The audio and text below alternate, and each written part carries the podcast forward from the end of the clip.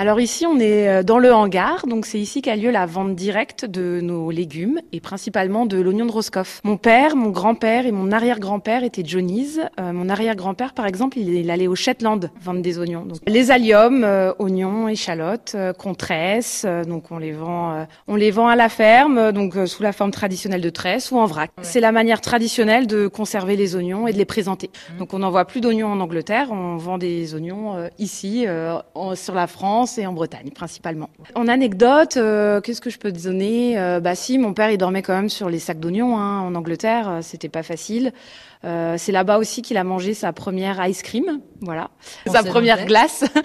euh, non, ils ont découvert quand même beaucoup de choses. Hein. Ils parlaient pas, ils parlaient pas anglais, donc euh, c'était quand même la découverte. Oui, on raconte parce qu'on a la chance ici de recevoir quand même pas mal de, de touristes ou des gens, euh, même des locaux ou France Bleu, qui veulent connaître justement l'histoire. Et euh, mon père prend toujours plaisir à raconter leurs leurs conditions de vie, de travail en Angleterre. Ils n'avaient pas vraiment les moyens en fait, donc ils logeaient souvent, parfois au-dessus des étables et puis euh, avec les oignons. Euh, et, et, ils passaient leur vie, à, enfin leur journée avec les oignons. Ouais. Qu'est-ce que vous faites encore euh, aujourd'hui dans la vie courante?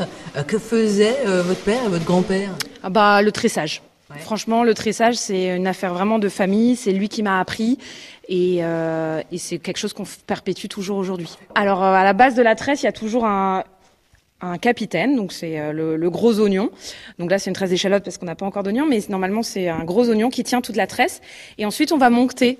On va monter en calibre. On va commencer par des plus petits oignons et puis des plus gros jusqu'à jusqu'en haut où ça va être plutôt des oignons de gros calibre. Voilà. Ça prend combien de temps ça à faire une tresse? Bah les bons, euh, c'est une à la minute. Ah ouais? Ouais, une tresse à la minute, environ un kilo euh, la tresse. ouais, c'est c'est une sacrée performance. Ouais, même. exactement. Et c'est joli aussi. C'est très joli. C'est aussi esthétique dans une cuisine. Souvent, euh, moi, j'ai les gens, ils veulent même pas les manger tellement c'est beau. ouais.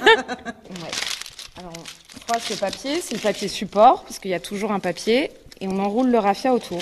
On sent l'héritage. Hein. et une boucle pour terminer pour l'accrocher dans la cuisine.